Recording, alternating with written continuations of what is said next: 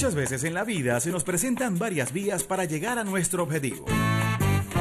Y ella todas las mañanas nos muestra la mejor y la más acertada. No te me vas a escapar. Decidida. Derrotamos al diablo en la calle. Espiritual. Con la bendición del comandante eterno, del comandante supremo de la Revolución Bolivariana, Hugo Rafael Chávez Frías. Y sin pelos en la lengua. No vamos a permitir bochinche. Quien se coma la luz, muchachos, ¿qué pasa? Isbemar Jiménez nos dará las herramientas precisas para tomar una Nosotros sí estamos muy claros, vía alterna. sobre todo en la mañana. Todos los lunes, miércoles y viernes, desde las 6 y 30 de la mañana, nos nutrirá con análisis y con el toque tropical que la caracteriza. Besitos de coco con piña, qué rico. Vía Alterna. Transmitido por Salsa Caribe 102.3 FM y el Sistema Radio Nacional de Venezuela. Con Vía Alterna.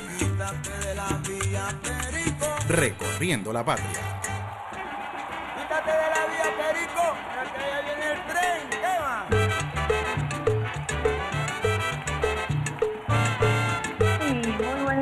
usuarios y usuarias del Sistema Radio Nacional de Venezuela. Hoy es primero de diciembre, eso merece un aplauso. A Alexander Brazón, el pulpo Alexander Brazón en la consola del Sistema Radio Nacional de Venezuela, el de la mejor vida de todas tus mañanas, conduciendo allí en la mejor vida de todas tus mañanas. Arrancamos el mes de diciembre con una especialísima espiritualidad para los venezolanos y las venezolanas. El último mes del año 2021, un año difícil, de mucha brega, de mucho trabajo, pero también de muchísima esperanza. Así que nosotros arrancamos este mes de diciembre, hoy miércoles primero de diciembre, con el pie izquierdo, la mano en el corazón. En la consola ya dijimos que está el gran pulpo Alexander Brazón. Nos acompaña como operador de guardia Adalberto y quien nos y quien les habla a esta hora Isbemar Jiménez, Adalberto Simanca como operador de guardia, que les habla a esta hora Isbemar Jiménez, compartiendo con ustedes desde bien temprano este inicio del mes de diciembre. Hoy vamos a tener una actividad muy especial aquí en Caracas, eh, de muchísima tradición, que es eh, la bajada de Pacheco, la tradición de Pacheco, el vendedor de flores de Galipán, del Guaraira Repano, una tradición que se viene cumpliendo desde que arribó la revolución y que nos permite a nosotros reencontrarnos con esa con esas historias, esas leyendas propias eh, de la capital de la República Bolivariana de Venezuela. Así que pendientes porque siempre toca a los alcaldes o alcaldesas, en esta oportunidad a la alcaldesa recién electa Carmen Meléndez, reencontrarse con esta tradición y compartir con el pueblo caraqueño el arribo de Pacheco. Pacheco está vinculado al frío. Cada vez que hace frío en Caracas, uno dice, se adelantó la bajada de Pacheco. Anda Pacheco por ahí. Pacheco el vendedor de flores, que venía siempre en diciembre, según narra la leyenda, a vender sus hermosas flores de capital, de, cap, de, eh, arriba del, del Guaraira Repano de Galipán hacia la capital de la República Bolivariana de Venezuela. Así que felices estamos de arrancar este mes de diciembre. Vamos a tener una programación especialísima para todos los usuarios y las usuarias el 24, el 25, el 31, el primero, como siempre hacemos durante estos últimos años, acompañando a la familia venezolana en esta hermosísima tradición navideña. Vamos nosotros a estar con ustedes a través de las ondas hercianas, como siempre, en esta la mejor vida de todas tus mañanas, esperando contar con la bendición de Dios, con la bendición del comandante eterno, el comandante supremo de la Revolución Bolivariana, Hugo Rafael Chávez Frías, quien nos acompaña todos los días desde el cuartel 4 de febrero, cuartel de la montaña, con su llamarada eterna. Llamarada que es escoltada por la gloriosa Milicia Nacional Bolivariana, y por millones de venezolanos y venezolanas quienes todos los días ratificamos nuestro juramento de lealtad. Hablamos de lealtad, hablamos de Eliezer Reinaldo Otaiza Castillo, el comandante Otaiza Castillo, ejemplo de lealtad absoluta, el comandante Chávez al pueblo, la constitución de la República Bolivariana de Venezuela, lealtad absoluta como soldado a la gloriosa Fuerza Armada Nacional Bolivariana, lealtad absoluta al presidente obrero y chavista Nicolás Maduro Moros Les recordamos a los usuarios y usuarias que hasta ahora están en sintonía de la mejor vida de todas sus mañanas vía alterna, que estamos transmitiendo desde la hermosísima Caracas, una del Libertador Reina del Guaraira, Repano. Nos acompañan en esta transmisión Salsa Caribe, donde la salsa vive, y nos acompaña también la gente de Alba Ciudad, conduciendo con nosotros por la mejor vía de todas tus mañanas vía alterna, disfrutando de buena música, disfrutando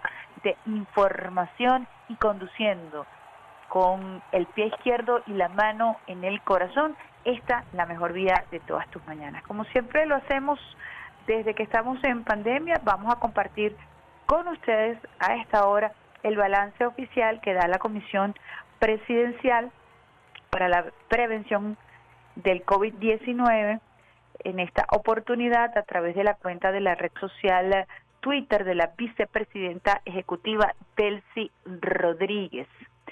Delcy Rodríguez es su cuenta en la red social Twitter.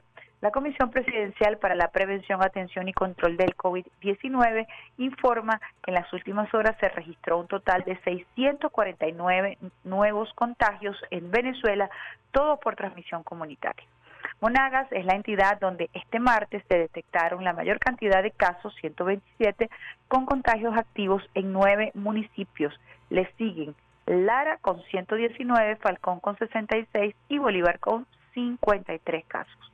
Lamentablemente, la vicepresidenta ejecutiva informó que en las últimas horas fallecieron 11 venezolanos a causa de la COVID-19.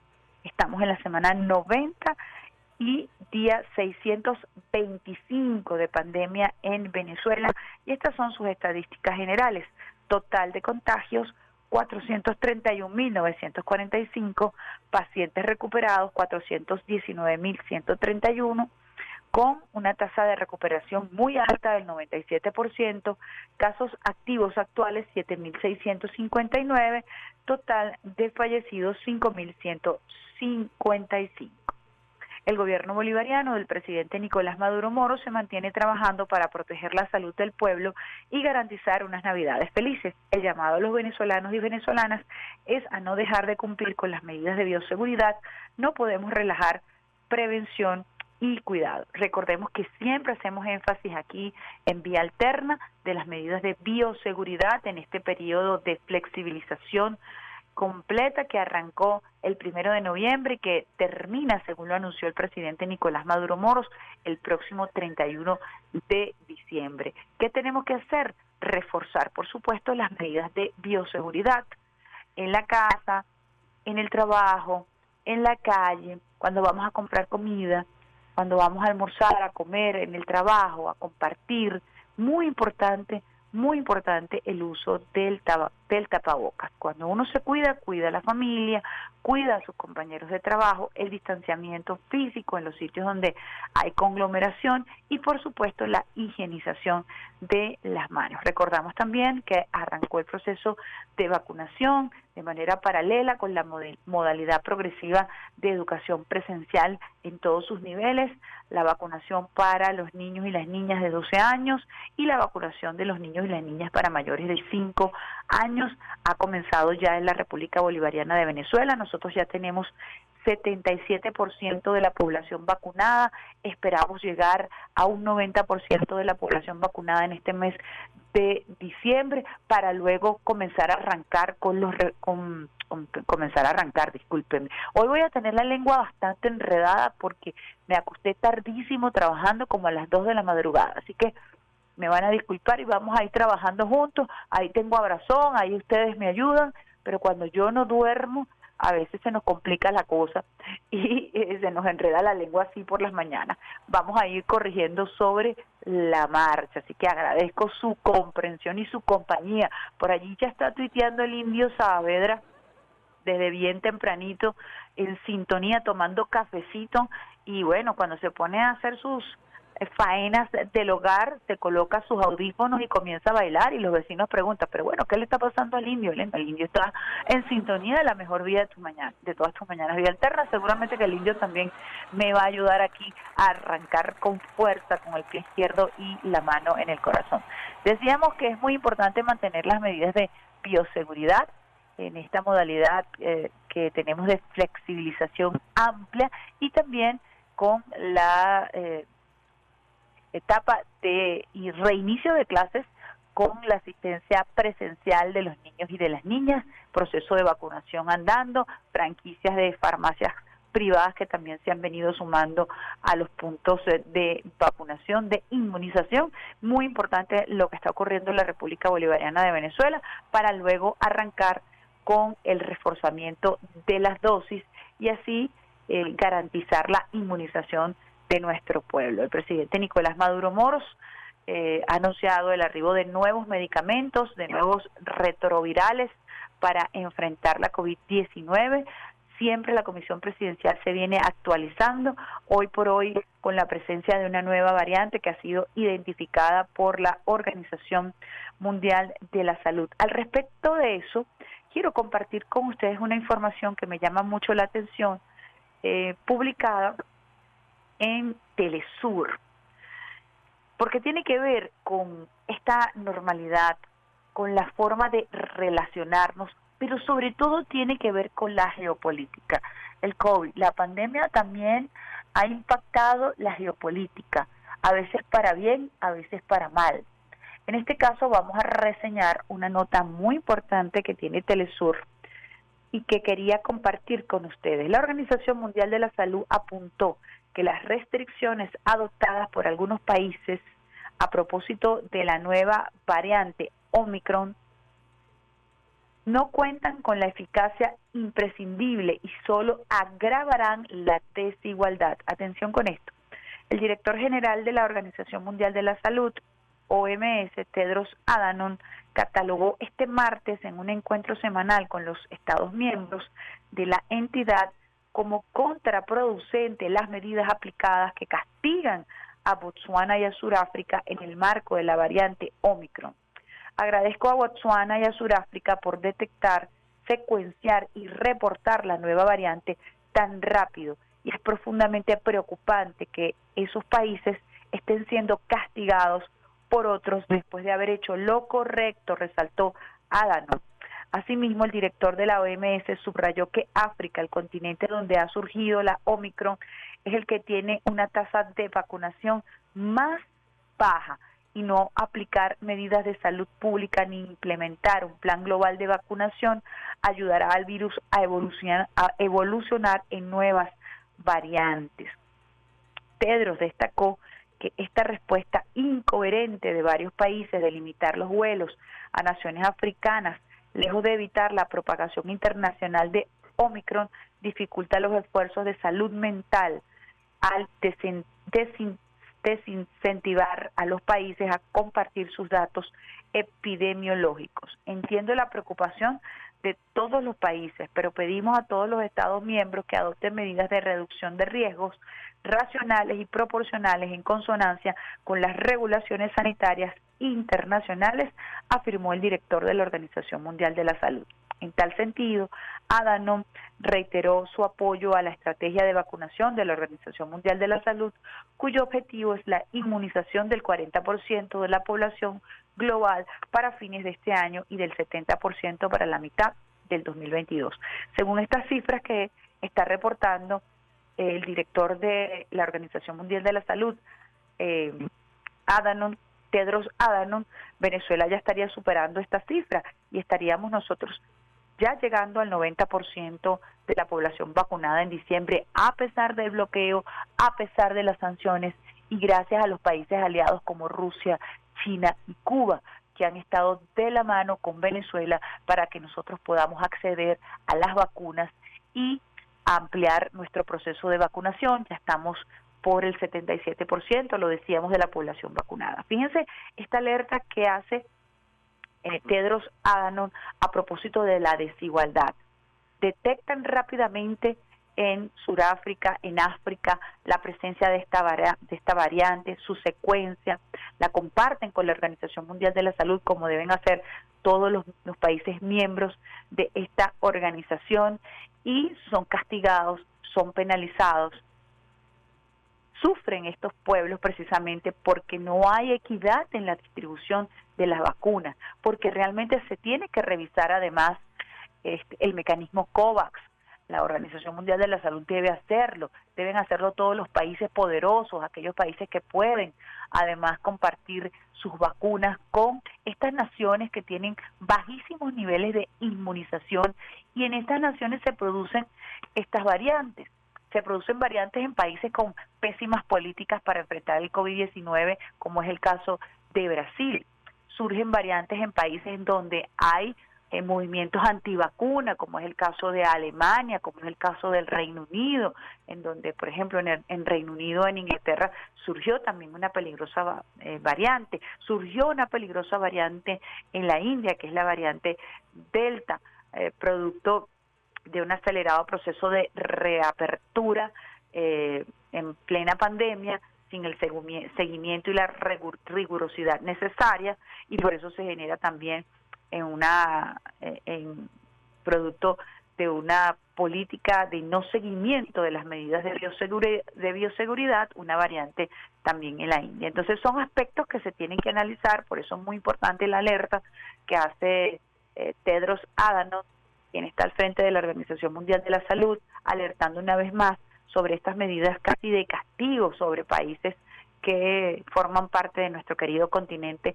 africano como el caso de Botswana, como el caso de Sudáfrica, que terminan siendo penalizados y terminan siendo satanizados por las grandes potencias. Recordemos, por ejemplo, el caso de Canadá, que adquirió el doble de vacunas de lo que necesita su población.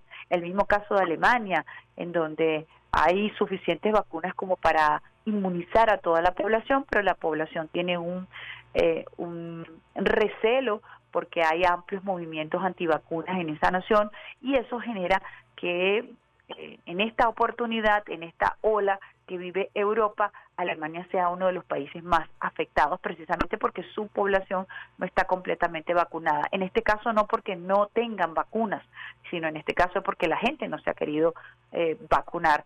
Eh, ha pasado así con otros países de Europa y es muy importante que logremos, como dice el presidente de la Organización Mundial de la Salud, aumentar a nivel mundial por lo menos a finalizar al finalizar el año 2021 que en el mundo 40% de la población esté inmunizada y que para el año que viene se arranque con buen pie y podamos llegar al 77% en el primer trimestre del año 2022. Por supuesto, Venezuela siempre ha abogado en todos los escenarios internacionales por eh, la equidad en la distribución de las vacunas. Hemos denunciado cómo Venezuela ha sido perseguida, cómo incluso algunos representantes de la oposición han abogado para que a Venezuela no se le distribuyan vacunas a través del bloqueo, a través de em, la persecución financiera, cómo en algún momento pagamos en su totalidad las vacunas a través del mecanismo COVAX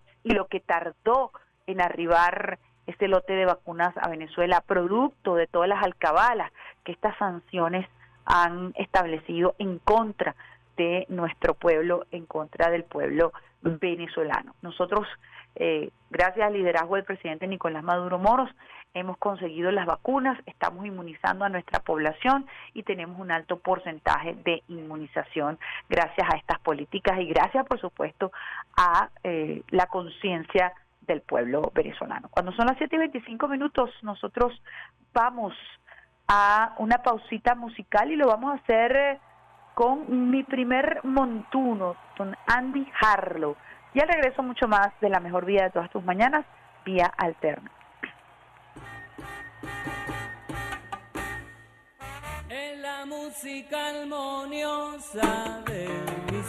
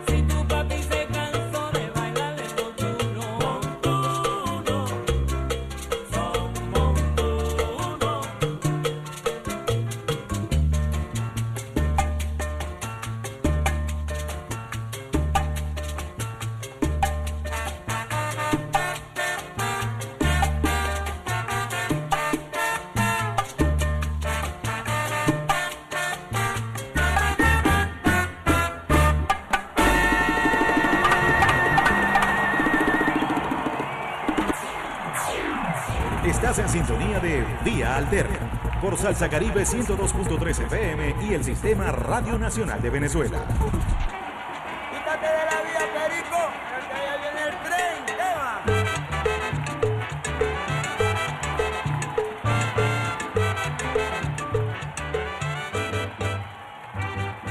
Quítate de la vía, Perico. La mejor vía de todas tus mañanas, vía alterna por Salsa Caribe, donde la salsa vive, Alba Ciudad y el Sistema Radio Nacional de Venezuela. Todo el Sistema de Radio Nacional de Venezuela empalmado con la mejor vía de todas tus mañanas, vía alterna en Caracas 91.1 RNB informativa, 103.9 activa de frente, primer canal juvenil de la Revolución Bolivariana, saludando a nuestra gente en las regiones. RNB Táchira, RNB Portuguesa, RNB Los Llanos, RNB Región Central, RNB Anzuategui y RNB Zulia. Estas son nuestras señales regionales, pero nuestra señal nacional, la de RNB Informativa, llega a todos los rincones de la patria a través de más de 80 señales en todo el territorio nacional. Por allí nos están solicitado, solicitando y con razón la ampliación de eh, la penetración del Sistema Radio Nacional de Venezuela en La Guaira. Es una tarea que tenemos pendiente. Estamos también eh, resolviendo la situación en Yaracuy, porque tenemos un problema ahí con el transmisor, la reflejada. Ya los técnicos de Red TV revisaron la situación y estamos por resolver en las próximas horas la situación en San Felipe Yaracuy, porque allí tenemos muchos usuarios de vía alterna, quienes están muy pendientes de eh, lo que hablamos, conversamos, disfrutamos y aprendemos juntos a través de las ondas hercianas. La tarde de ayer, el día de ayer, como siempre ocurre en la República Bolivariana de Venezuela desde el punto de vista noticioso, siempre hay noticias, siempre es movida la agenda noticiosa, incluso en el mes de diciembre. A veces es bastante, bastante eh, movida esta agenda porque los primeros días eh, de enero, por ejemplo, eh, hay dos sucesos sumamente importantes establecidos en la Constitución de la República Bolivariana de Venezuela que tienen que comenzarse a trabajar desde ya. Y es la elección eh, de la nueva directiva de la Asamblea Nacional para el nuevo periodo y la presentación de la memoria y cuenta del presidente Nicolás Maduro Moros ante el Poder Legislativo. Esto está establecido así, debe realizarse los primeros días del mes de enero y uno comienza, por supuesto, a trabajar eh, desde diciembre y políticamente las organizaciones políticas que hacen vida en la Asamblea Nacional comienzan también a mm, barajear sus opciones y a conversar acerca de eh, estas decisiones que se tienen que tomar en torno a la directiva de la Asamblea Nacional.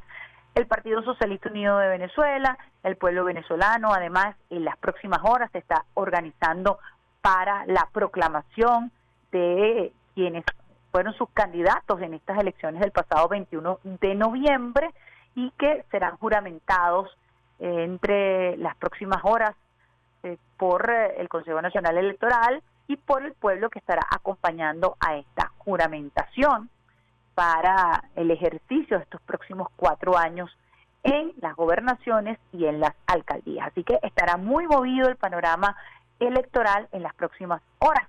El Consejo Nacional Electoral también acató la decisión, el dictamen del máximo tribunal de la República Bolivariana de Venezuela, el Tribunal Supremo de Justicia, a propósito de las elecciones que deben repetirse en el estado Barinas y ajusta su cronograma electoral para repetir las elecciones en la entidad llanera. Recordemos que hubo una decisión primero del TCJ de detener todos los procesos de contabilización a propósito de eh, las investigaciones que se le estaban realizando a Superlano y una eh, presunta para el momento inhabilitación eh, de este quien fuera candidato a la gobernación de, de Barinas. Ante esta situación se introduce un amparo en la sala electoral del máximo tribunal de la República, del TCJ. El TCJ decide sobre el fondo de este amparo y ordena la eh, repetición de las elecciones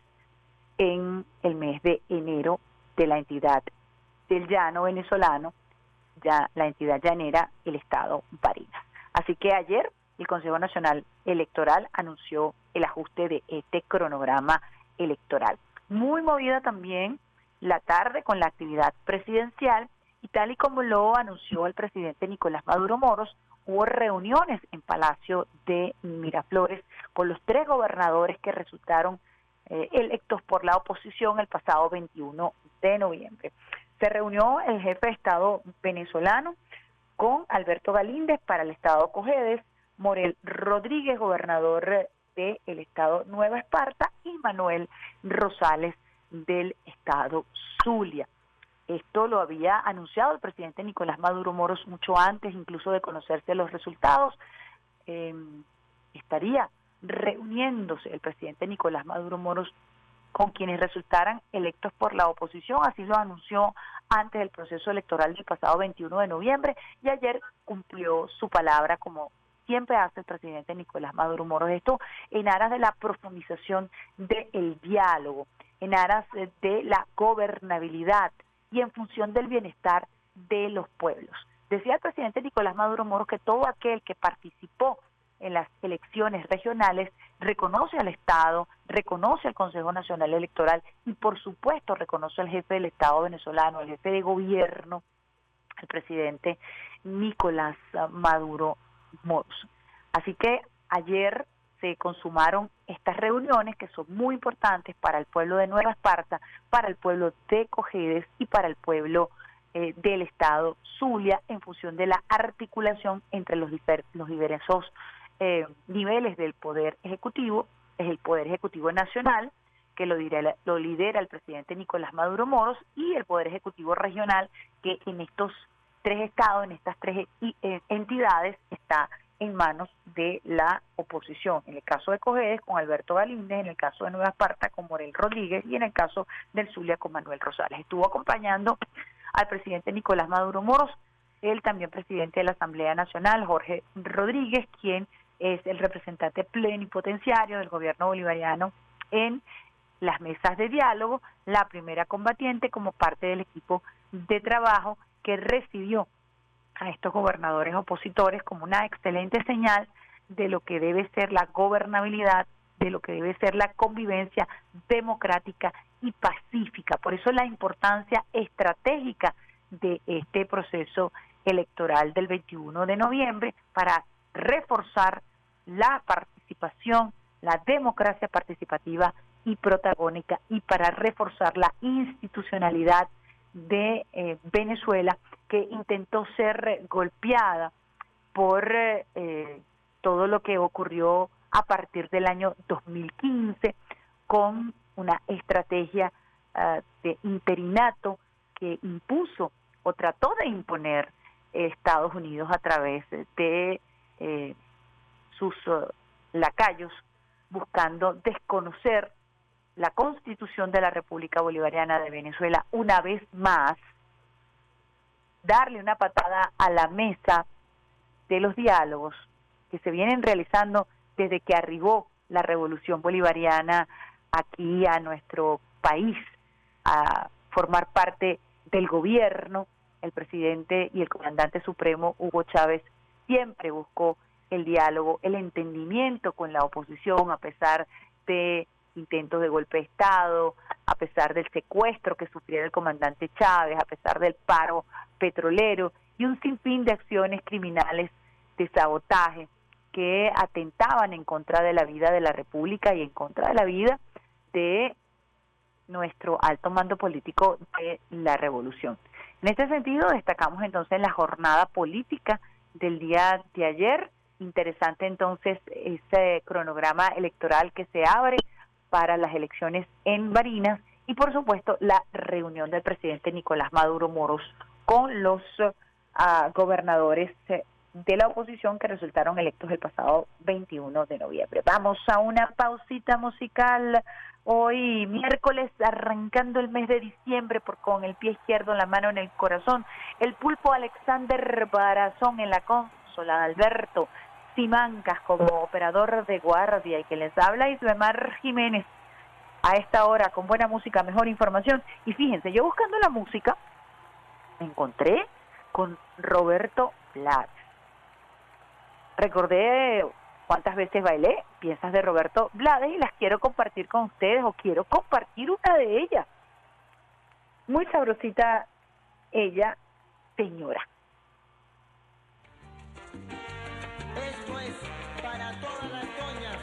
Que quieren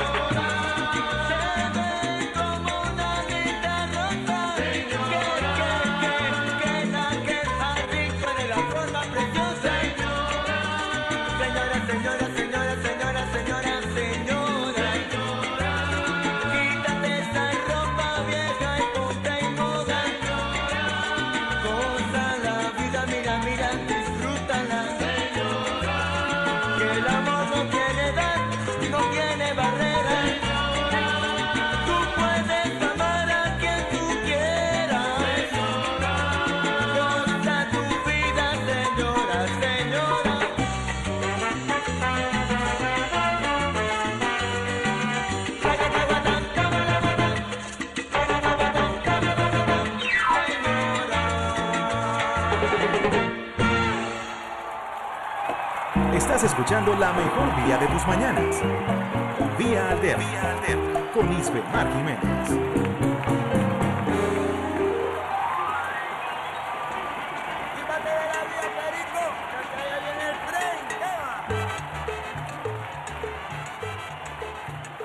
La mejor vida de todas tus mañanas, vía alterna.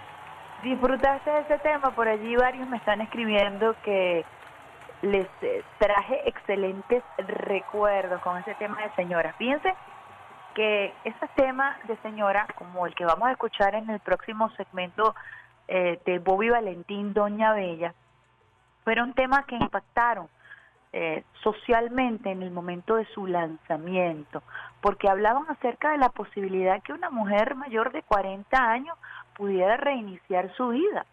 Y eso hace unos años, entre los años 80, 90, todavía resultaba pecaminoso. Si eras una mujer divorciada, era estigmatizada socialmente. Incluso te llegaban a decir, si eras madre soltera, que nadie te iba a querer porque ya tú tenías un muchacho o que te iban a faltar el respeto al respecto de esa condición, una especie de letra escarlata que se le asignaba a las mujeres madres solteras.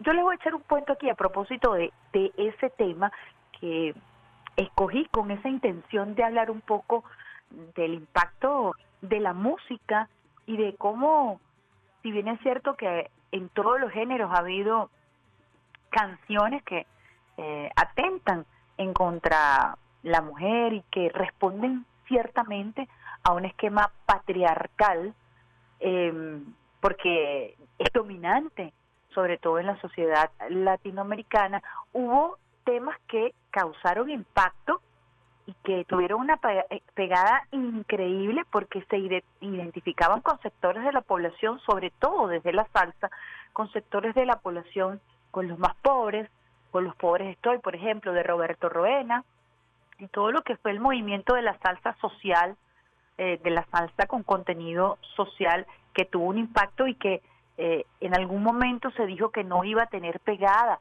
porque eran temas algunos muy largos y que no iban a poder eh, sonar en las radios, porque las radios comerciales tenían, por supuesto, estipulados tiempos a la hora de conformar sus listados, lo que hoy conocemos como playlist en las grillas de programación. En el caso de estos temas, eran temas que se identificaban con un sector de la población, con el sector femenino, que era seriamente cuestionado, un sector que comenzaba a dar los primeros pasos para la defensa de sus derechos, sobre todo aquí en América Latina. En mi caso, madre soltera, fui a inscribir a mi hija en el colegio en donde yo había estudiado, que ciertamente era un colegio católico, era el colegio que quedaba más cerca de la casa y era el colegio en donde yo, entre comillas, podía garantizar de manera mucho más rápida, porque era exalumna eh, y había sido una exalumna muy destacada, conseguir el cubo para mi hija. Mi hija, como era producto de una relación fuera del matrimonio, encontró todos los obstáculos del mundo y abiertamente ante la negativa de por qué no podía ingresar si era una niña que había eh, estaba en niveles avanzados y que cumplía con todos los requisitos para poder ingresar a ese colegio, finalmente alguien llegó y se atrevió a decirme la verdad. Bueno, no podemos ingresar a tu hija porque tú no estás casada. Eso generó en mí una ira, una rabia y una impotencia.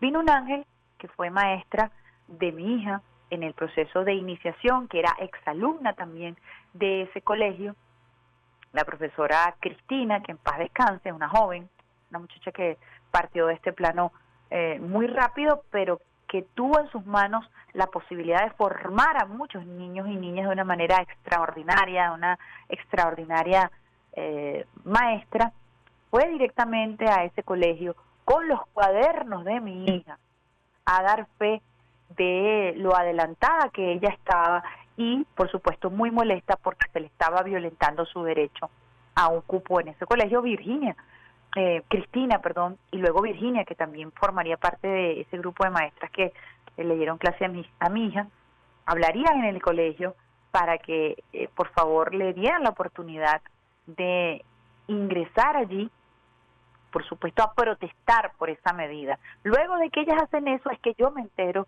finalmente de todo lo que estaba ocurriendo y de aquella noble tarea que hizo una mujer, una mujer eh, luchadora, bregadora, para que su alumna pudiera tener eh, las mismas condiciones que otras personas, otras niñas que sí eran producto de eh, o que habían nacido dentro del matrimonio.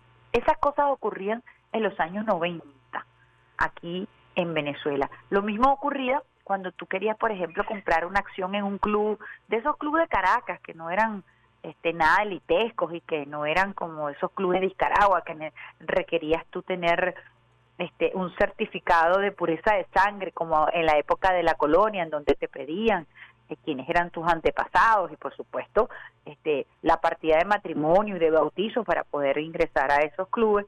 Un club aquí citadino eh, para tener acceso a una piscina y un espacio de recreación, también se me dijo lo mismo que como era madre soltera no podía eh, comprar una acción en un club para que mi hija fuera una piscina. Esas cosas han cambiado mucho gracias a la revolución, gracias a la organización de las mujeres, pero sobre todo gracias al impulso que desde el Estado se ha dado para que vayamos rompiendo esquemas y rompiendo barreras. Esta canción de señora de Roberto Blades tiene muchísimo que ver, causó mucho furor en su momento porque le hablaba a las mujeres sobre eh, la oportunidad que merecen darse en el amor y cómo la vida no acaba ni a los 35, ni a los 40, ni a los 50 y que así como dice la canción de Caballo Viejo, no hay edad para enamorarse.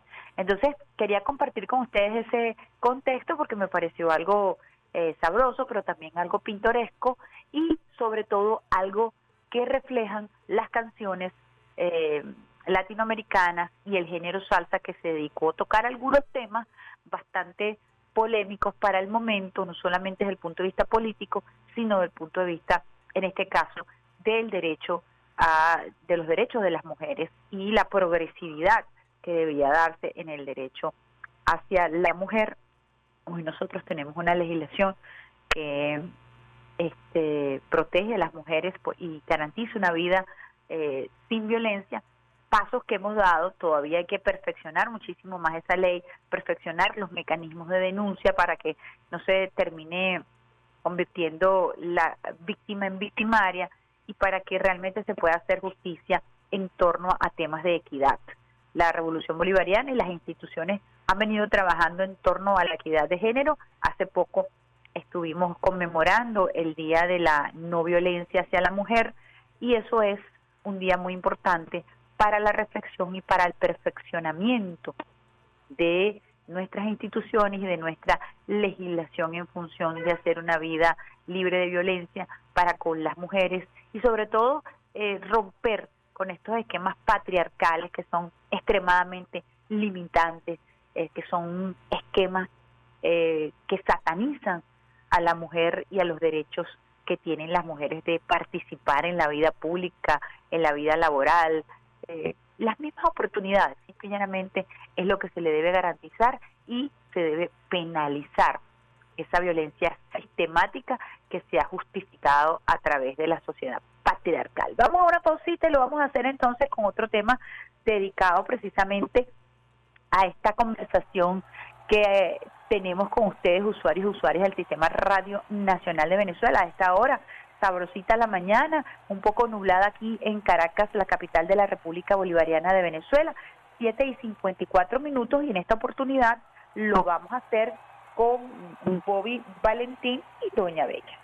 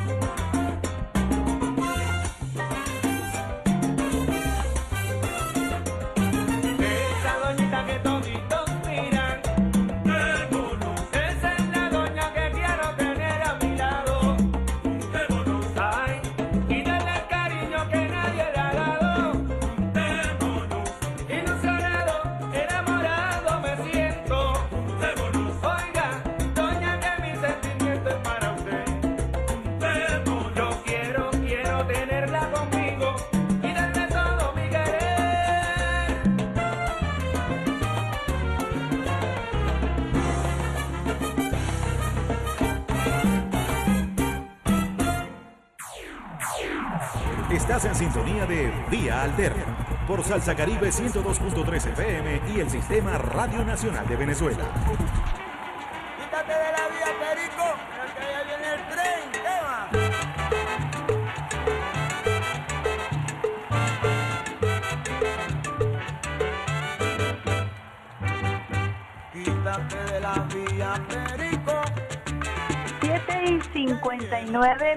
Minutos, la mejor vida de todas tus mañanas, vía alterna, con buena música, mejor información. Ahí teníamos ese tema sabrosito para bailar desde bien temprano.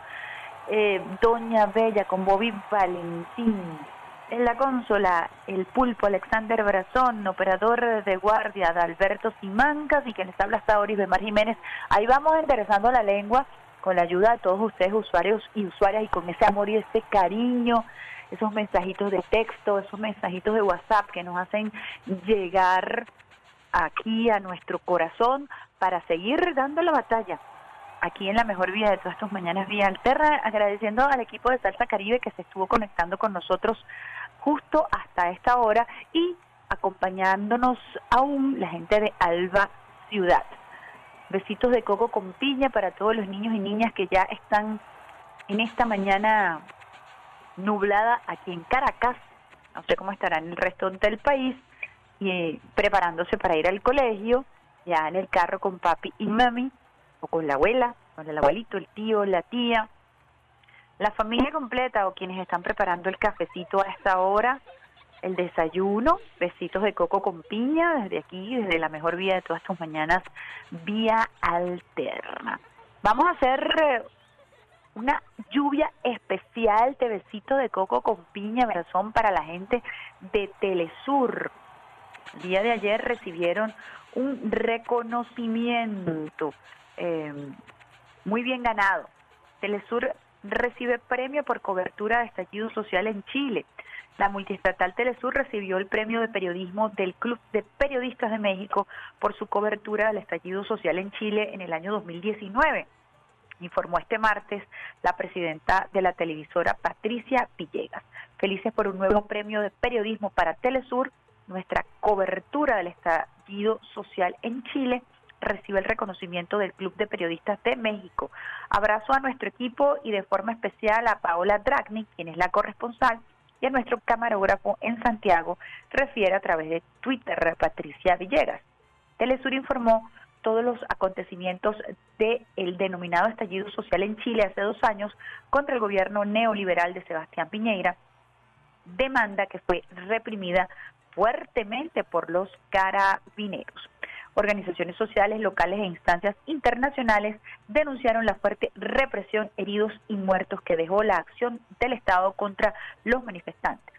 El estallido derivó en un plebiscito constitucional para cambiar la Carta Magna impuesta por el dictador Pinochet. Esta información la puedes encontrar en nuestro portal www.rnb.gov.be. Así que nuestra felicitación al equipo de Telesur.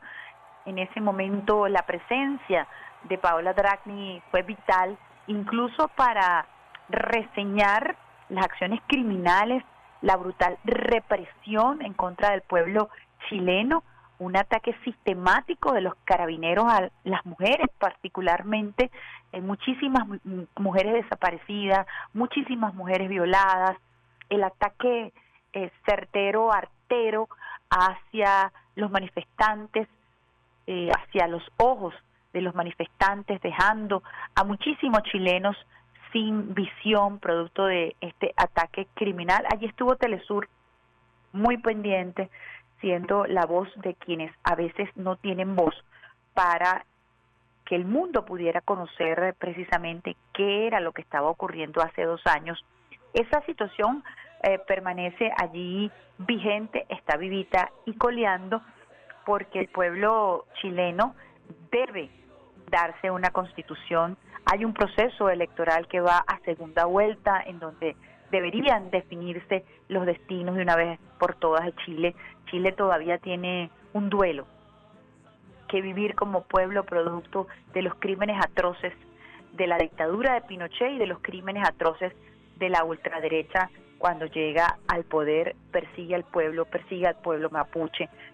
Y está caracterizada esa policía chilena en los carabineros como una de las policías más represivas, no solamente de América Latina, sino del mundo. Así que muy pendientes entonces eh, sobre estos acontecimientos que seguramente usted podrá eh, conocer o hacerle seguimiento a través de eh, Telesur, sus redes sociales, su canal en inglés, ese crecimiento de la multiestatal de la comunicación que nace gracias a esa visión unionista precisamente de el comandante eterno del comandante Chávez. Hablando de unión, hablando de Telesur, una de las noticias que destaca en el portal de Telesur, por supuesto, tiene que ver con el triunfo de Xiomara eh, de Celaya, Xiomara Castro de Celaya, quien es la nueva presidenta electa de Honduras. Y la noticia de abrir en el portal de, Telesur tiene que ver precisamente con el reconocimiento eh, del triunfo de Xiomara Castro de Celaya por parte del candidato oficialista, quien eh, abiertamente reconoce el triunfo eh, avasallante de esta aguerrida mujer. El aspirante presidencial perdedor, postulado por el Partido Nacional, acudió este día a la residencia de Castro.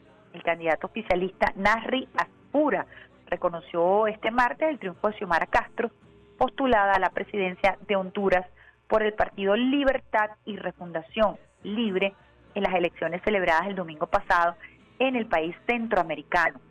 El aspirante presidencial perdedor, postulado por el Partido Nacional, acudió este día a la residencia Castro, quien tiene el 53,49%, 53.49% de los votos, con una ventaja de más de 20 puntos sobre Aspura, según los resultados oficiales preliminares.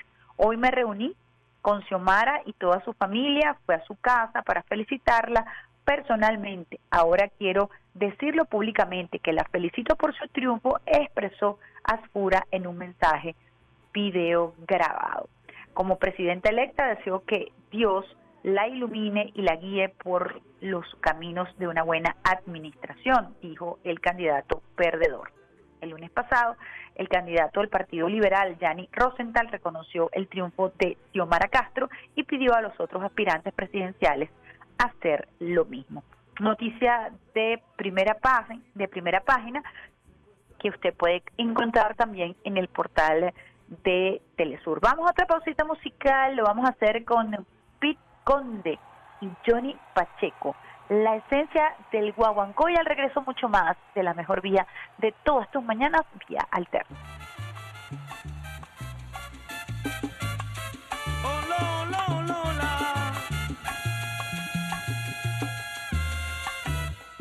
Escucha usted la esencia del guaguancó. Escucha usted la esencia del guaguancó. La tumba que ya te llama y el tambor que la reclama y un coro que dice así. Y un coro que dice así.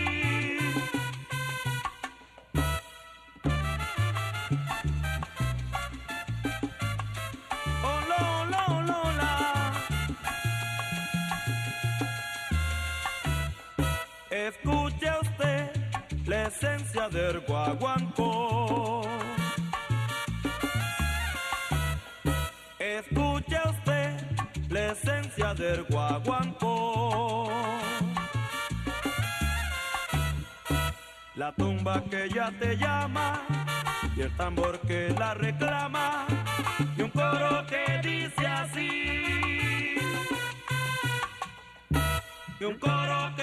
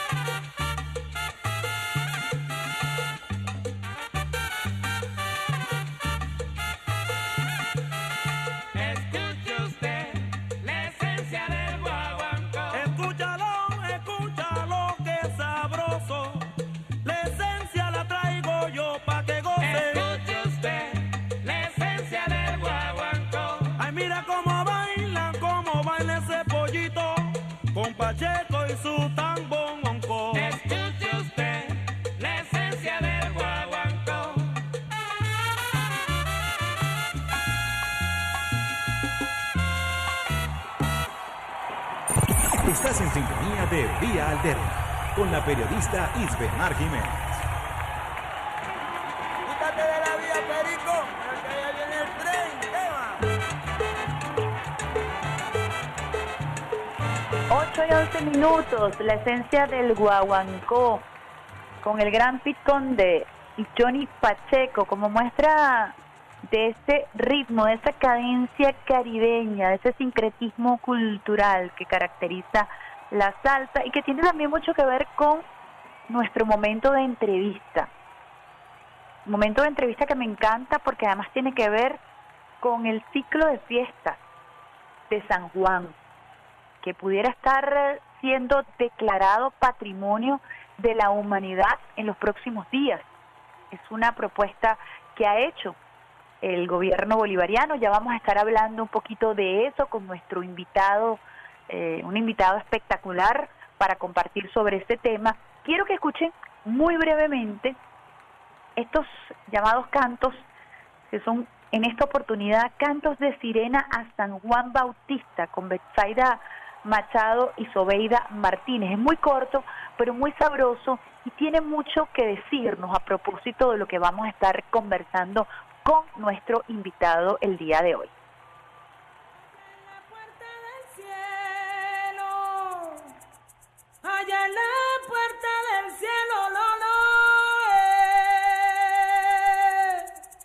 Todos están celebrando,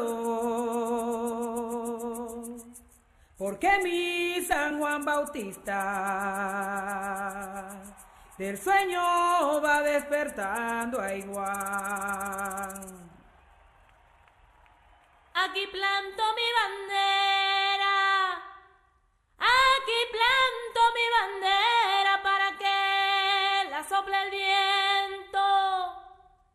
para que la sople el viento y te canto esta sirena de puro agradecimiento a Juan. A la fiesta de San Juan llegaron los cantadores. Llegaron los cantadores, tamborero y palitero. Mil banderas de color y Juan.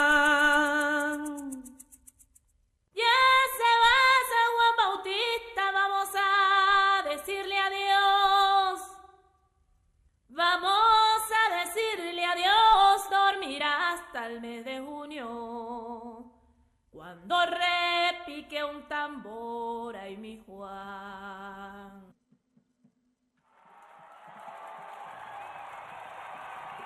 Qué hermoso esos cantos de las cofradías de San Juan. Estos son cantos eh, llamados de Sirena de San Juan Bautista por Betsaida Machado y Sobeida Martínez y lo compartimos con nuestro invitado el día de hoy, el presidente de la Fundación Centro de la Diversidad Cultural, Benito Iraidi. Buenos días, Benito. Buenos días, Idesmar, ¿cómo estás? Gusto saludarte, pues, con eh, escuchando esos cantos de sirena tan hermosos, que es parte de una festividad que tiene muchísimas variantes. En algunos lugares, los más cercanos a la costa, existen los cantos de sirena, esos cantos a capela, en voz de mujer. En otros lugares no los hay, pero bueno, esa es la característica de San Juan, una diversidad en la manera como celebran ese culto y esa devoción. Benito, usted le ha tocado elevar diversas propuestas, manifestaciones culturales de muchísima data, con muchísima tradición de Venezuela a la UNESCO para que sean declaradas como patrimonio de la humanidad. ¿Qué debe tener una manifestación cultural para poder eh, eh, cumplir con los requisitos y llegar a esos altares? Bueno, efectivamente, eh, todo comienza en el momento en que Venezuela, en el año 2008, se adhiere a la Convención para la Salvaguarda del Patrimonio Cultural y Material de la Humanidad. Para poder adherirse a una convención de la UNESCO, es necesario que la Asamblea Nacional apruebe una ley. Y efectivamente, eh, esa ley fue aprobada en el 2008 en el intervalo que se da entre la presidencia de Nicolás Maduro al frente de la Asamblea Nacional antes de que asumiera la Cancillería. Efectivamente es el momento en que se aprueba y desde ese momento se designa a la Fundación Centro de la Diversidad Cultural como núcleo focal ante la convención. Y por supuesto, al encontrarnos con los 160 países que hoy día forman parte de esa convención, empezamos a observar la manera como eh, las incorporaciones a las listas del patrimonio cultural inmaterial de la humanidad ya venían con una gran ventaja frente a lo que hacíamos.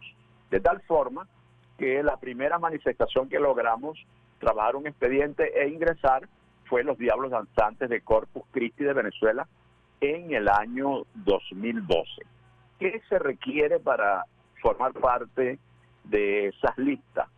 En primer término, demostrar que verdaderamente es una, un hecho de lo que se denomina patrimonio cultural inmaterial, que antes se llamaba folclore, culturas populares, culturas tradicionales o culturas etnográficas. No, ya el concepto que asumieron los países de Naciones Unidas es patrimonio cultural inmaterial. Y eso quiere decir que son manifestaciones que se dan en las propias comunidades, que son manifestaciones que se han transmitido de generación en generación, muchas veces milenarias, muchas veces centenarias, como el San Juan Bautista, pero también que la propia comunidad es la que eh, salvaguarda esa manifestación en el tiempo y está en capacidad de mantener planes de salvaguardia, una comunidad organizada que constantemente está revisando lo que hace, enriqueciéndolo y transmitiéndolo por muchas vías, educación no formal,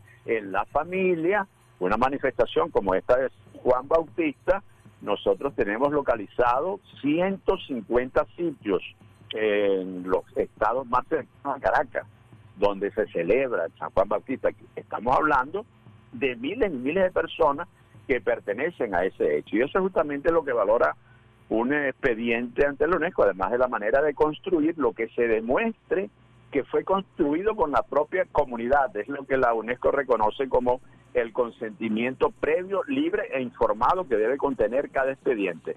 Y finalmente, que ese expediente esté inscrito previamente por el país como una declaratoria nacional antes de solicitar una declaratoria universal. Pero los ciclos festivos de San Juan, tengo entendido que son patrimonio cultural de la nación a partir del año 2019. Efectivamente, a partir del 2019, como un todo, pero mucho antes, el Instituto del Patrimonio Cultural, que es el organismo responsable del registro patrimonial de Venezuela, mucho antes aparece en los catálogos del instituto en 150 localidades con unas incorporaciones por municipio, por localidad, pero en el 2019 para este expediente se eh, definió como un todo, el San Juan Bautista como un todo. Estamos hablando de estados como Yaracuy, Carabobo, Aragua, La Guaira, Miranda, Caracas. Usted definía muy bien que estos ciclos festivos pudieran ser milenarios. En el caso de San Juan, ¿hay registros desde cuándo se viene eh, macerando esta, esta, esta actividad cultural? Se habla desde el siglo XVII. ¿Pudiera usted un poco explicarnos los antecedentes de esta fiesta y en qué consisten? Porque pudiera uno vincularlo exclusivamente a la religión católica, sin embargo, hay este, un sincretismo cultural que habla también de la impronta africana en estas, en estas fiestas.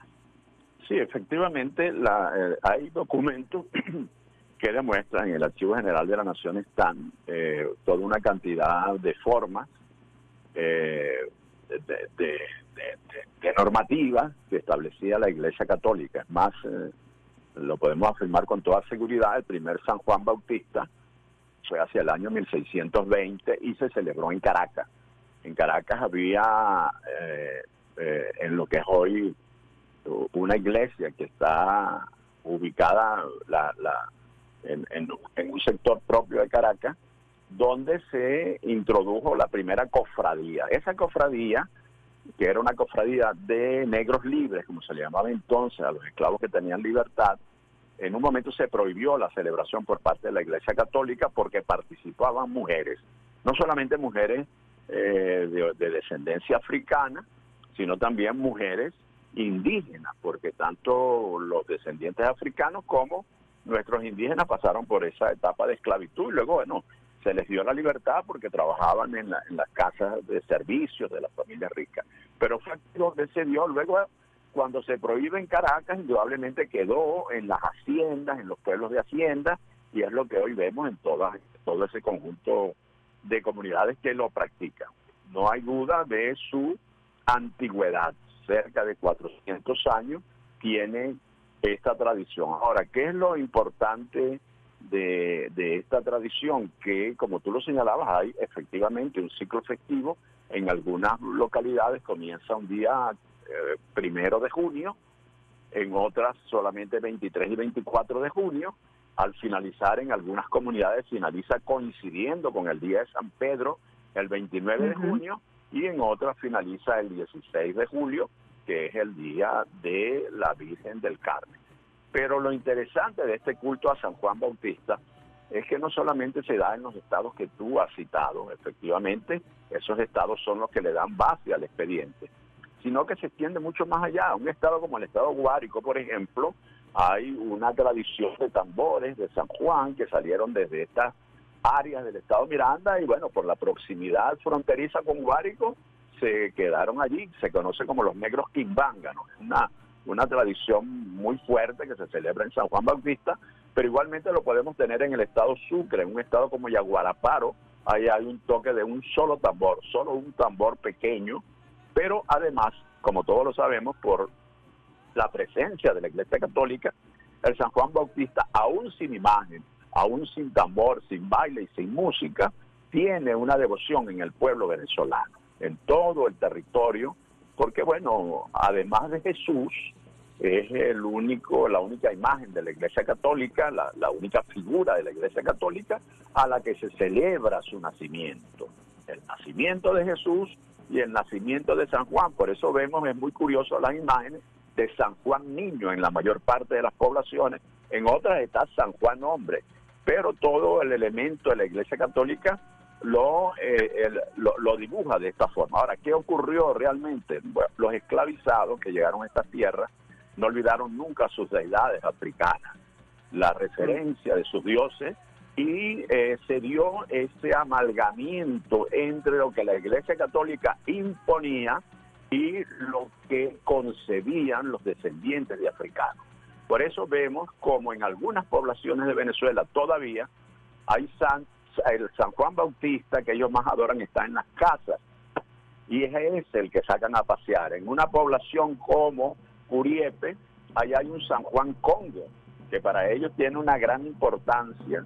Y ese San Juan Congo tiene una festividad distinta a la festividad que tiene San Juan Bautista, que está en la Iglesia Católica.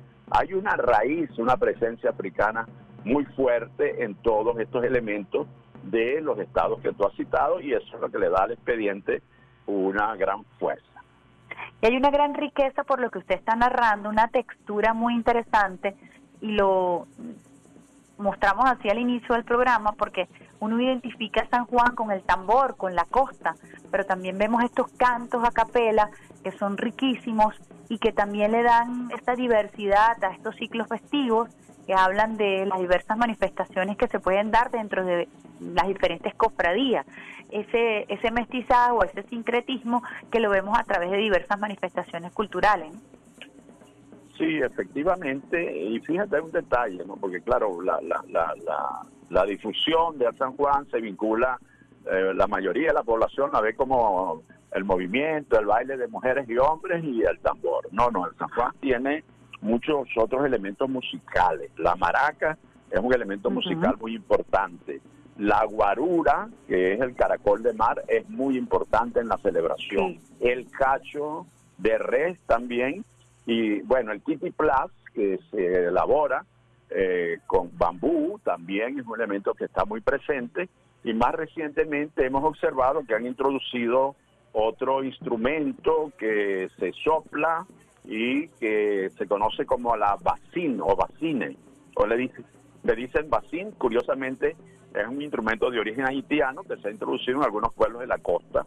Ese fenómeno es muy interesante porque eh, lo- los bailes tienen características distintas en cada lugar, tienen coreografías distintas en cada lugar, los cantos también, hemos encontrado muchos elementos eh, en el lenguaje procedente de, de- de- de- de lejanos idiomas africanos, es muy característico, al menos en Guarenas y Guatire uno se puede poner a recoger toda una cantidad de palabras que tienen que ver con esto culto, con este culto, hay parte de una de un cierto papiamento en- entre el español y, y lo que pudieron haber sido lenguas africanas, incluso algunas variantes, porque hay una isla que tuvo mucha importancia en todo esto, en, en los inicios de la presencia de los esclavos libres, que fue la isla de Curazao. Muchas poblaciones, como es el caso particular de Curiepe, que es una de las primeras poblaciones del continente, donde se funda un pueblo de negros libres, tuvieron que ver con la presencia de los africanos curazoleños. Casi toda la costa de Venezuela estuvo vinculada a los africanos cura- curazoleños y esas maneras de tocar el tambor en estas regiones también eran características de esa isla vecina que es Curazao, incluso de la propia Aruba. Hay, hay, hay un mosaico de elementos para investigar y seguir investigando mucho. De verdad que es muy hermoso lo que usted nos plantea porque uno, por ejemplo, yo como periodista tuve la oportunidad y era una pauta siempre segura eh, darle cobertura a San Juan eh, como parte de la pauta informativa. Y no es lo mismo el baile que uno puede eh, visualizar en Carabobo que el baile que uno puede visual- eh, visualizar en La Guaira, porque también los tonos son distintos, hay diversidad de los ritos dependiente, dependiendo de, de la zona geográfica, tiene quizás mucho que ver con lo que usted está explicando en este momento. Sí, efectivamente. Y bueno, y detrás de eso hay algo que es muchísimo más importante, que es la organización de la comunidad. Por ejemplo, en el estado de Aragua hay una federación de celebrantes de San Juan Bautista. Esa federación tiene incluido en su libro de actas a 80 pueblos celebrantes. Imagínate un solo estado como el estado de Aragua. 80 pueblos. 80 pueblos celebrantes en el estado de Aragua. A nosotros no- tenemos un desafío con el tema comunicacional y es ver lo que ha venido ocurriendo en esas localidades apartadas de Caracas.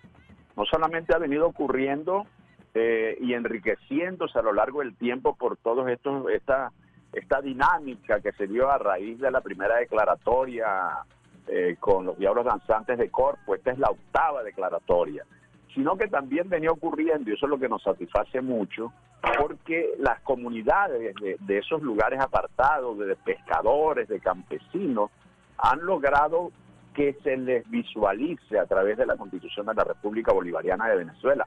Están identificados y tienen un sentimiento de orgullo porque ya no es eh, eh, esa gente que antes estaba alejada. Hay una frase terrible que se oía mucho que dice Caracas es Caracas y lo demás es Monte y Culebra, ya ellos no sienten que son Monte y Culebra, que ellos pertenecen a un país, que se reconocen dentro de un país y esa es la riqueza de la diversidad cultural.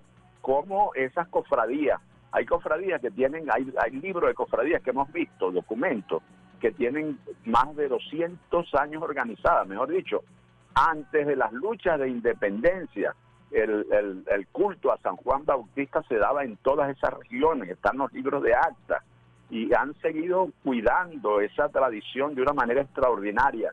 Allí nunca ejerce un papel eh, determinante ni un gobierno municipal, ni un gobierno regional, ni un gobierno nacional, sino es la comunidad sola que se gobierna. Mejor dicho, es el gobierno de los celebrantes de San Juan Bautista y desde todos los espacios de gobernabilidad en, en- nuestra revolución bolivariana, debemos brindarles a ellos todo el apoyo para que esas formas organizativas tan antiguas se sigan manteniendo de la misma manera que lo hicieron en un pasado, lo continúan en un presente y lo seguirán en un futuro. Estamos conversando con Benito Iraidi, presidente de la Fundación Centro de la Diversidad Cultural, acerca del ciclo festivo de San Juan, una propuesta que ha presentado el gobierno bolivariano ante la UNESCO para que sea declarado como patrimonio de la humanidad, patrimonio inmaterial de la humanidad. Quería yo tocar con usted eh, un tema que me parece importante, que tiene que ver con las cofradías, con esta organización, con esta tradición incluso oral que va de generación en generación, con ese esfuerzo y esa resistencia que hacen los pueblos para que no mueran eh, sus tradiciones y en este caso estos ciclos festivos de San Juan. Me parece muy interesante el hecho de que cada una de esas cofradías está en contacto con eh, la Fundación Centro de la Diversidad Cultural, atentas y aportando todos los detalles para que pueda ser elevada esta propuesta a la UNESCO. Es decir, ese grado de conciencia que hay sobre esta, esta, esta propuesta que hace Venezuela y el rol que ellos juegan fundamentalmente para impulsarla, ¿no? Sí, efectivamente, desde el Centro de la Diversidad Cultural, este expediente, por ejemplo, tiene 14 años construyéndose, porque desde el Centro de la Diversidad Cultural nosotros promovemos lo que se denomina Foro Permanente de la Diversidad Cultural.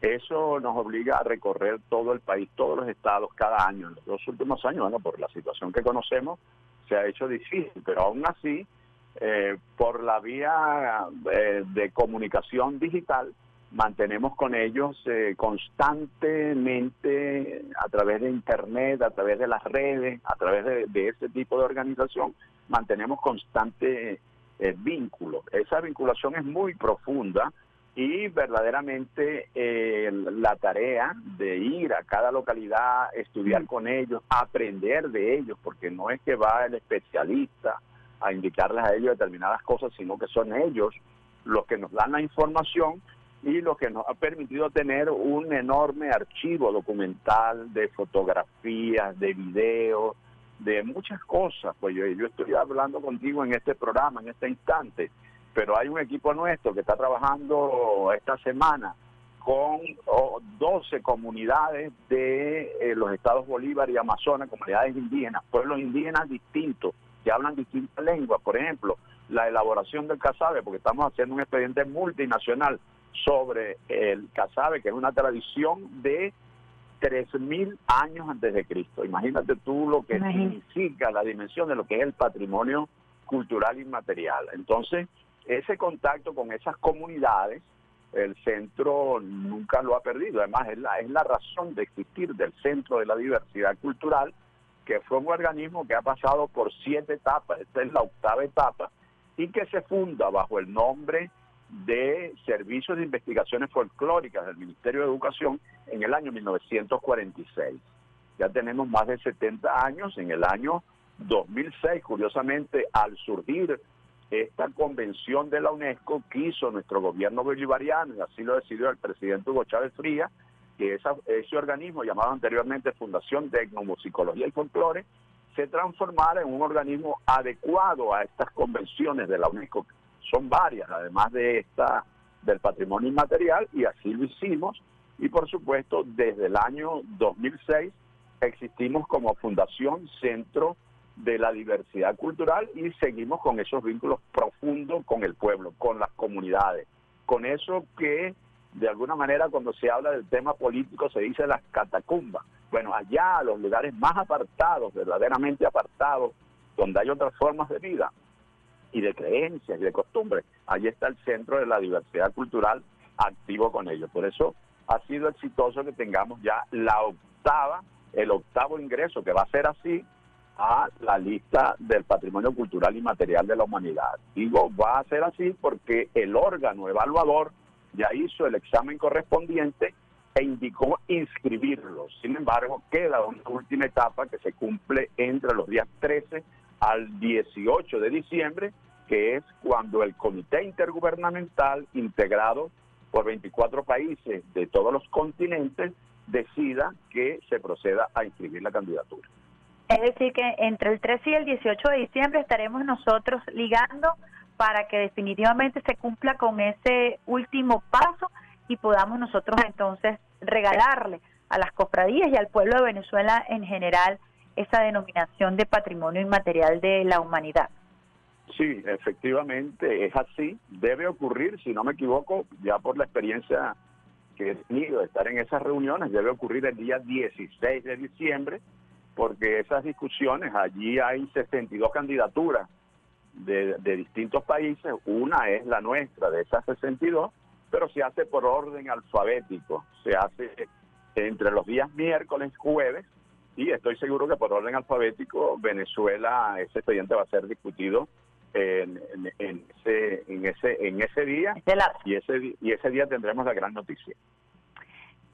¿Qué ganamos cuando se declara una manifestación cultural, un ciclo festivo como patrimonio inmaterial de la humanidad? Bonita pregunta, porque de la misma manera que se presenta un expediente ante la UNESCO, el país asume compromisos. Nuestro gobierno bolivariano asume compromisos a, a nivel de las localidades donde hay una alcaldía, donde hay una gobernación y por supuesto los ministerios. Y el compromiso no es otro que el de presentar informes periódicos, donde se demuestre la manera como el Estado, junto a las comunidades, está participando para mantener esa tradición. Los, informes periódicos que desde el Centro de la Diversidad le hacemos seguimiento año tras año, hay que presentarlo por cada una de las manifestaciones declaradas en un ciclo de seis años. Y esos informes lo que permite al Comité Intergubernamental de la UNESCO validar más la experiencia u observar que hay descuido. Y si hubiera descuido, la, el Comité Intergubernamental de esta convención puede desincorporar de la lista a algunas manifestaciones. Eso ya ha ocurrido, no solamente tiene la potestad el Comité Intergubernamental, sino que incluso los estados mismos a veces han solicitado desincorporar porque el elemento, la manifestación eh, que forma parte de la lista se ha deformado o de alguna manera provoca situaciones conflictivas. Eh, ha habido países que, bueno, han, pedido que la saquen de las listas porque han entrado en, temas de guerras, de territorios, etcétera. Es, es- es toda una complejidad, pero lo fundamental para responder a tu pregunta es que el Estado esté atento. Y nosotros tenemos una fuerza. ¿Y cuál es esa fuerza? El presidente Nicolás Maduro hace tres meses le dio la aprobación definitiva a una ley que es novedosa, se llama Ley para la Salvaguarda del Patrimonio Cultural Inmaterial. Y ahí está muy bien dibujado en esa ley las formas jurídicas, pero no solamente jurídicas, sino las formas de actuación que tendrá el Estado venezolano entre las distintas ramas del poder público para fortalecer cada vez más este tipo de manifestaciones. Además, esa ley tiene otra gran importancia. Es la primera ley de su tipo en América Latina, porque hay otras leyes que forman parte a su vez de leyes generales, pero esta es una ley específica para la salvaguarda del patrimonio cultural inmaterial y con esa ley estamos seguros que se va a repotenciar la salvaguardia de estos elementos. Ya para finalizar esta extraordinaria entrevista y ciertamente eh, reafirmar el compromiso comunicacional de visibilizar toda esta manifestación hermosa como otras tantas manifestaciones culturales y sobre todo destacar la labor del pueblo organizado para que año tras año, por ejemplo, en el caso de San Juan, estos ciclos festivos pasen de generación en generación hablando de lo que es nuestra cultura, de lo que es nuestra forma y nuestra cosmovisión, ¿no? Que me parece muy interesante. Cada vez que, que nos adentramos en este tipo de análisis, mm, percibimos cuál es la cosmovisión de nuestros pueblos y de qué estamos hechos los venezolanos y las venezolanas. Yo quisiera que usted diera un mensaje a todas aquellas organizaciones, cofradías, que por años han estado luchando, eh, lo estaba- estamos hablando de San Juan, pero imagínese, usted acaba de mencionar el tema del casabe, una este, tradición culinaria de más de 3.000 de 3.000 años. ¿Qué trae ese casabe, además de su, de su textura, de su sabor? Eh, ¿Qué estamos nosotros, por ejemplo, degustando cuando degustamos un casabe? Toda esa historia hermosa. Su mensaje a todos estos pueblos que año tras año han velado por la protección de su patrimonio.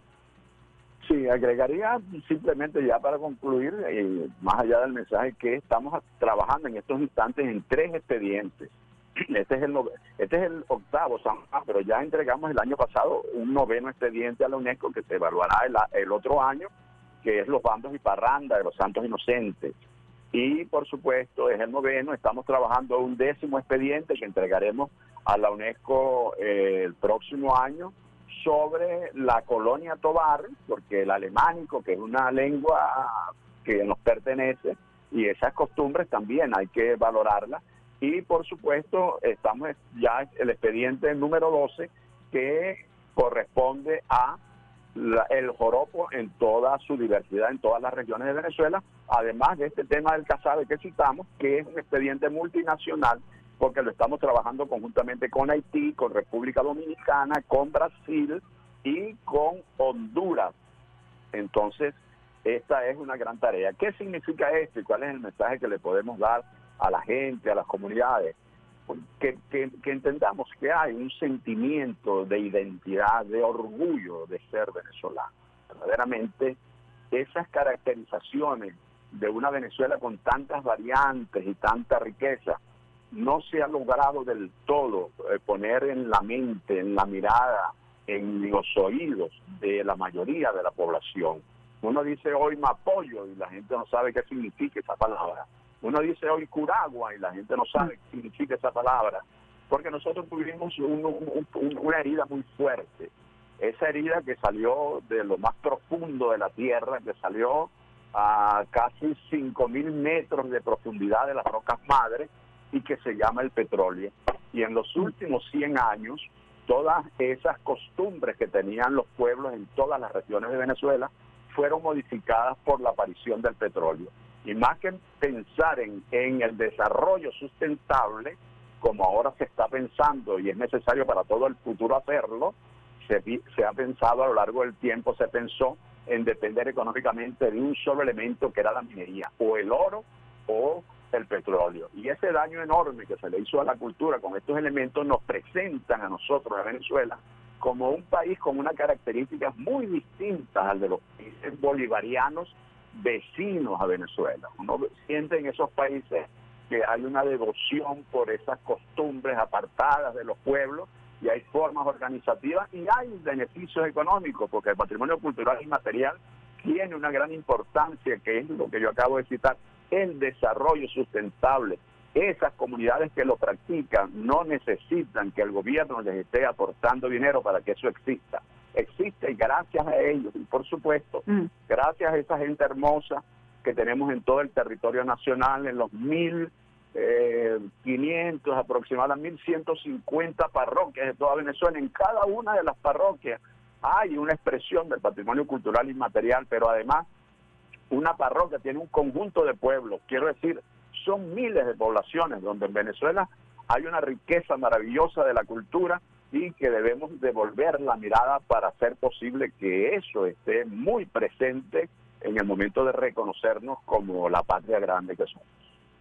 Bueno, muchísimas gracias, de verdad extraordinaria entrevista, agradecida por la oportunidad de compartir todo ese conocimiento y toda esa experiencia que desde la Fundación Centro de la Diversidad Cultural se realiza, gente que depende eh, del Ministerio del Poder Popular para la Cultura y especialmente a Benito Iraidi que tiene años trabajando este tema y que también representa nuestro propio patrimonio en cuanto a investigación de las manifestaciones culturales de nuestra Venezuela y de nuestra América, de nuestro Caribe. Muchísimas gracias Benito, de verdad por compartir con nosotros todo lo relacionado a estos ciclos festivos de San Juan y esperamos entonces el 16 de diciembre esa extraordinaria noticia para culminar el año lleno de esa energía hermosa de San Juan Bautista. Gracias y más gracias. Estábamos conversando entonces con Benito Iraide, presidente de la Fundación Centro de la Diversidad Cultural. Ya vamos a colocar esos cantos de sirena para que ustedes lo escuchen y regresamos con nuestro último segmento de Vía Alterna. Allá en la puerta del cielo, allá en la puerta del cielo, lo, todos están celebrando, porque mi San Juan Bautista del sueño va despertando a igual. Aquí planto mi bandera, aquí planto mi bandera para que la sople el viento, para que la sople el viento y te canto esta sirena de puro agradecimiento a Juan. A la fiesta de San Juan llegaron los cantadores. Llegaron los cantadores, y palitero. Mil banderas de color y hay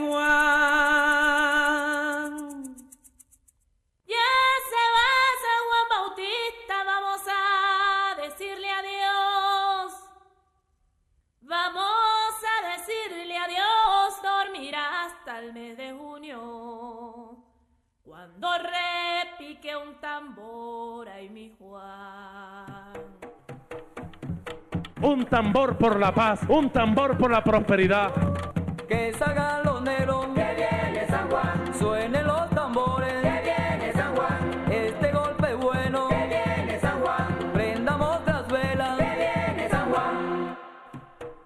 Pidámosle a San Juan que todo lo puede y que todo lo da, que nos dé vida, que nos dé paz, que nos dé prosperidad y que le dé felicidad a todo el pueblo venezolano. Amén.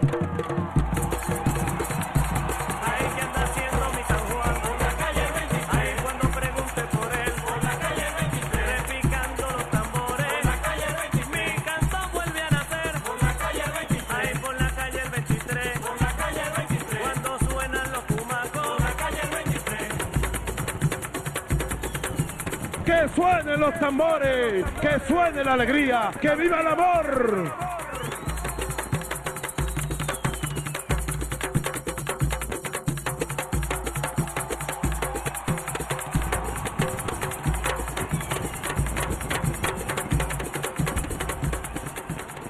hermosa manera de terminar la mejor vida de todas tus mañanas, vida alterna, con esta energía extraordinaria de San Juan, todo lo tiene, todo lo da. El pueblo venezolano devoto a su San Juan Bautista va a celebrar seguramente este próximo 16 de diciembre de San Juan Bautista, este ciclo festivo que data desde el año, desde el siglo 2017 centenaria tradición sea calificada por la UNESCO como patrimonio inmaterial de la humanidad con el esfuerzo de todas estas cofradías que hacen vida en todo el territorio nacional. Con esa energía San Juan todo lo tiene, San Juan todo lo da, ahí con el pulpo Alexander Brazón en los controles, Adalberto Simanca, operador de guardia, que les habla Isbemar Jiménez, por supuesto, por supuesto ya llena de toda esta energía maravillosa para arrancar la mañana, para arrancar este mes de diciembre, primero de diciembre del año 2021, cerrando el año, vamos a cerrar el año con nuestro San Juan Bautista, con estos ciclos festivos calificados por la UNESCO como Patrimonio Inmaterial de la Humanidad. Nos vamos, besitos de coco con piña para todos ustedes, los dejo con esa vibra extraordinaria de nuestros pueblos, de las cofradías que han hecho un trabajo extraordinario, centenario, para que este ciclo festivo hoy esté entre nosotros. San Juan todo lo tiene, San Juan todo lo da. No, Barazón, vámonos con ese tambor de San Juan y despedimos el programa con esa buena vibra, con esa buena energía y con esa tradición extraordinaria centenaria del pueblo venezolano.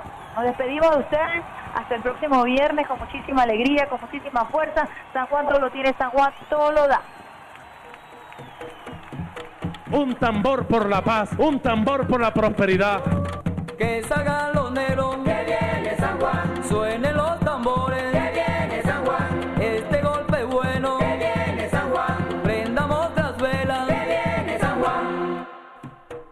Pidámosle a San Juan que todo lo puede y que todo lo da, que nos dé vida, que nos dé paz, que nos dé prosperidad y que le dé felicidad a todo el pueblo venezolano. Amén.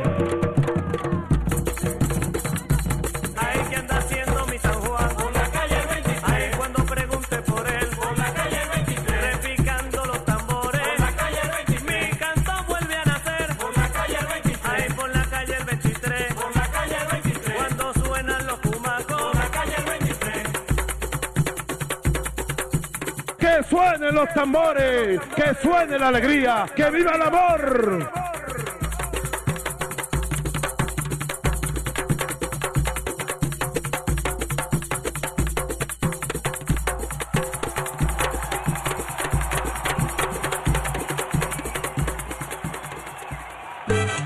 Hasta aquí la vía más rápida para comenzar la mañana.